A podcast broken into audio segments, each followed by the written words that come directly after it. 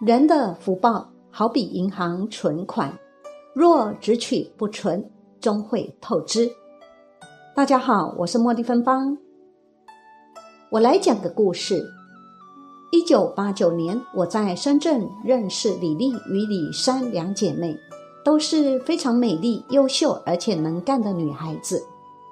她们做生意发财后，天天大吃大喝，常点很多菜，但就吃一点点。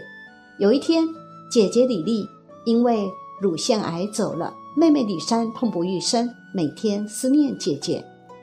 到了中秋节那天，月亮最亮。按他们家乡的民间方法，这一天只要当着月亮趴在圆桌上打瞌睡，就可以阴阳相通，见到日夜思念的已故亲人。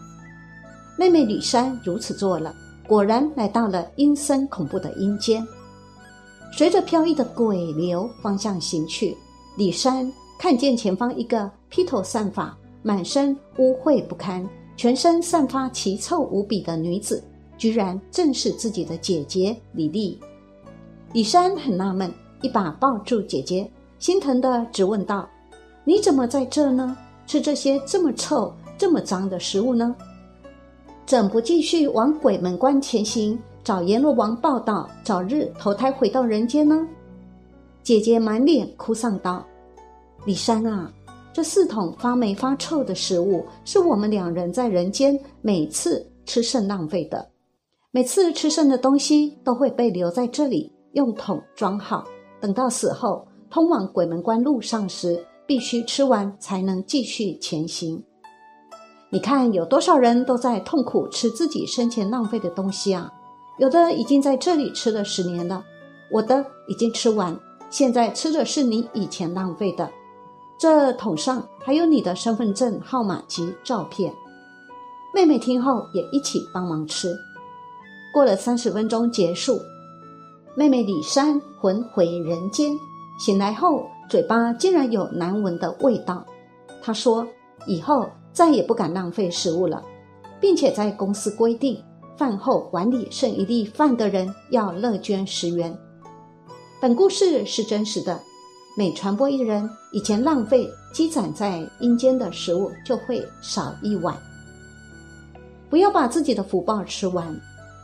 一个人的福报好比银行的存款，如果只取不存，就会有透支的时候。如果不赔福报，只知道享乐，当福报享尽，灾难必然会接踵而来。命中还会堕入二道。明朝最后一个皇帝叫崇祯皇帝，他前世是个小沙弥，在庙里盖房子时不慎摔死。师傅明白他的前后因果，想帮他疗苦，就叫弟子们用马把他的尸体拖散。但师兄弟不忍心，悄悄地把他埋了。结果他后世做了皇帝时，天下大乱，没过一天好日子。最后只得上吊而死。世间很多人都想当官，然后想着可以贪污受贿，不知道这是愚蠢至极的做法。即便是自己本该有的福报，如果享用太过，都容易招灾，何况是不义之财呢？而且贪污千万人的财产，比贪污一个人的财产罪报要大千万倍。他失去的福报，得到的灾祸，比得到的不义之财。不知要多多少倍啊，简直不可想象。所以，真正的聪明人是绝对不会去干贪污这种愚蠢的事情的。很多地方的人喜欢给小孩或老人做寿、大办酒席，殊不知这样也非常折损福报。很可能老人本来可以再活十年，给人这么一拜，只能活五年了。况且做寿时一般都要杀生，这些命债。除了杀生的人和指使的人之外，自然也要寿星本人来承担。